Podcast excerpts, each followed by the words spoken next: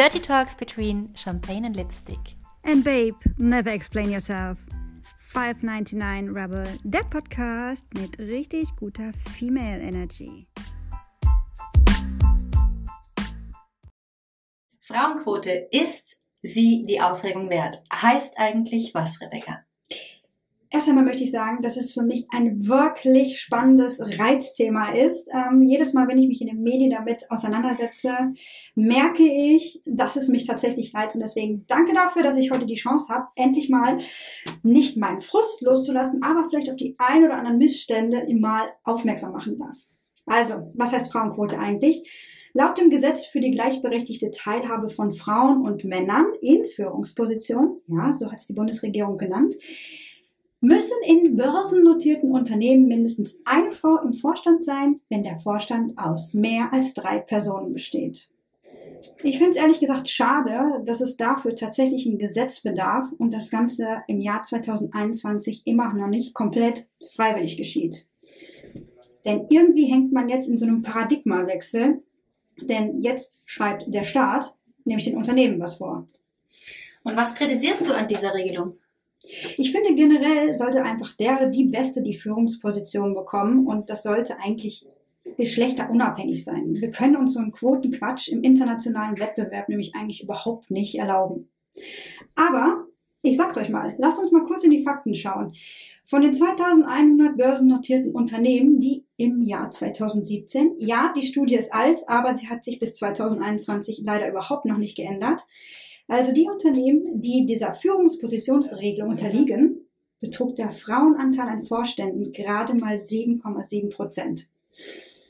Eine überwiegende Mehrheit der Unternehmen hat überhaupt keine Frau im Vorstand. Davon die Mehrheit, also 78 Prozent der Unternehmen, haben gesagt, wir haben gar keine Zielgröße oder eine Nullrunde, um den Frauenanteil im Vorstand zu heben. Ganz ehrlich, für mich ist das so ein bisschen so wie das Niveau eines Entwicklungslandes. Und das in Deutschland. Weiter noch geht's nämlich. Eine Umfrage von Equal Day hat ergeben, dass 63 Prozent der Deutschen eine Frauenquote in Unternehmen und Politik richtig gut finden. Und die meisten davon, also gleichberechtigt, Männer wie Frauen, haben gesagt, dass das wichtig für unsere Demokratie ist. Aber irgendwie sehe ich da bis jetzt immer noch kein befriedigendes Ergebnis. Denn überall in Europa ist es echt noch so, dass die Frauen weniger verdienen als Männer. Und in Deutschland sogar liegt die Entgeltlücke zwischen Männern und Frauen bei 19 Prozent, obwohl sie die gleiche Qualifikation haben. Ich finde, das ist eine echt krasse Benachteiligung. Und weiter noch, das Bundesministerium für Familie, Senioren, Frauen und Kinder, jo, ja, dafür gibt es echt ein eigenes Ministerium, meint, die Lohnlücke liegt darin, dass Frauen meistens eher so soziale Berufe und sowas ähm, auswählen und die ja generell immer etwas weniger bezahlt werden. Und was mit den Frauen, die gleichberechtigt sind und äh, genauso ihr Studium gemacht haben und in qualitativ gleichen Berufen arbeiten wie Männer? Der Grund da ist meistens immer, ja, aber sie werden ja vielleicht auch irgendwie noch Kinder bekommen im Laufe ihres Lebens und damit wollen wir dann den niedrigen äh, Entgelt ähm, ausgleichen. Echt jetzt? Hallo, ich meine, es gibt auch Frauen, die keine Kinder wollen. Ihr habt ja in meinen oder in unseren alten Podcast schon reingehört. Ich bin eine davon und soll dann diese Lohnlücke einfach so hinnehmen? Äh, weiß ich nicht. Ich finde, ich frage mich da manchmal, was fehlt hier eigentlich? Mut oder Wille? Was glaubst du, liegt das Problem vielleicht schon viel früher in unserem Schulbildungssystem? Ja, ich glaube auch. Und ein bisschen an unserer Kultur. Denn ich habe so ein bisschen noch das Gefühl, wenn ich mich zurückerinnere an meine Schulzeit, dass dieses Schulsystem, dieses äh, starre Schulsystem mehr auf weibliche Schüler ausgerichtet ist. Denn Jungs, die streben gar nicht so nach Perfektion. Die wollen eher ne, gute Freundschaften fürs Leben schließen und Spaß mit Gleichaltrigen haben. Mädels hingegen wollen immer das liebe, nette Mädchen sein, gute Noten schreiben, Wünsche erfüllen und es allen anderen recht machen. Und da haben wir doch das Pareto-Prinzip. Jungs haben schon ganz früh erkannt, dass 20 Prozent der Energie für wichtige Sachen 80 Prozent des Ergebnisses liefern können.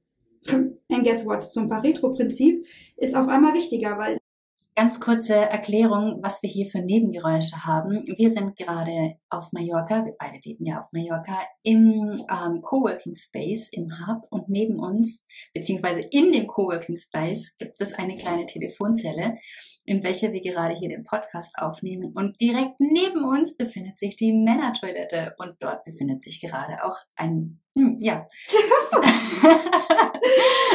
ein nettes Exemplar. also, that's, by the way, das waren die Nebengeräusche, falls ihr sie gehört habt.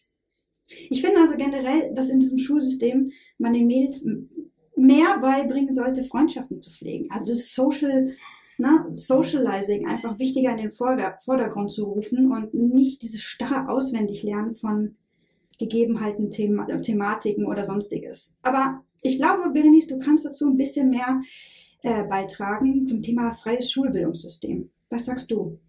Ja, vielen Dank für den Ball, den du mir hier rüberschießt. Ähm, ich finde das Schulbildungssystem in der freien Art und Weise, wie es ja auch gelebt wird, super interessant, denn ich möchte euch gleich verraten, ich war auf der Waldorfschule. Die Waldorfschule ist ein freies Bildungssystem mit anderen Ansätzen, als wir es so von den staatlichen Schulen kennen. Und ähm, es geht explizit jetzt auf der Waldorfschule, aber es gibt ja viele Arten äh, der unterschiedlichen freien Schulen, hauptsächlich um die sozialen Kompetenzen. Das heißt, dass das individuelle Wesen wird gefördert und auch die Individualität wird jedes einzelnen Schülers beziehungsweise jedes einzelnen Menschen innerhalb des Schulungs Schulbildungssystems gefördert. Und äh, ich glaube, dass das ein ganz, ganz spannendes Thema ist, denn ich habe miterlebt in hohen Führungspositionen, dass äh, am Ende immer die sozialen Kompetenzen ausschlaggebend sind. Denn das fachliche Wissen ist natürlich genauso wichtig. Doch ich glaube, fachliches Wissen ist einfacher nachzulernen und zu erlernen als soziale Kompetenzen. Und ich selbst habe viele Jahre auf einem Kreuzfahrtschiff gearbeitet und habe das dort mehrfach auch miterlebt, dass die hohen Führungsebenen teilweise wirklich gescheitert sind, weil sie die sozialen Kompetenzen wenig oder gar nicht hatten und somit einfach auch die Menschenführung nicht gegeben war. Und äh, das, ja, das, das liefert einfach das Bildungssystem in den freien Schulen, denke ich, viel mehr als in den staatlichen Schulen. Und ja, ist auf jeden Fall ein Gedanke wert, wenn man Kinder hat, darüber nachzudenken, alternative Schulen zu wählen und einfach mal zu schauen, was gibt es denn für Möglichkeiten?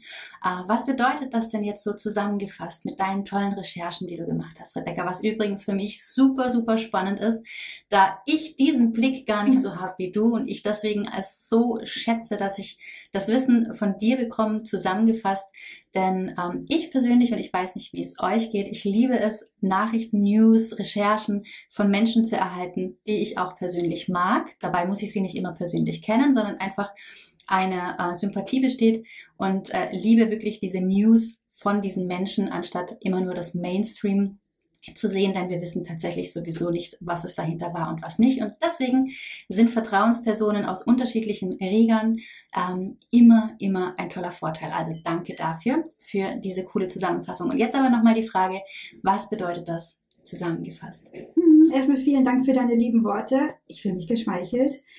Ja, leider empfinde ich bei diesem Thema es immer noch so, Frauen werden ein bisschen beteiligt, ein bisschen mit einbezogen, aber entscheiden werden sie gar nichts. Denn eine einzige Stimme gegen einen männlichen Vorstand kann echt nach wie vor immer noch nichts ausrichten.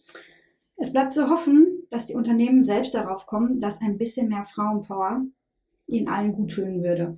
Oder dass wir endlich eine Quote bekommen, die ihren Namen verdient. Ja, in diesem Sinne, let's talk about it. Wir freuen uns auf euer Feedback und wenn wir mit euch darüber diskutieren können. Let's talk about it.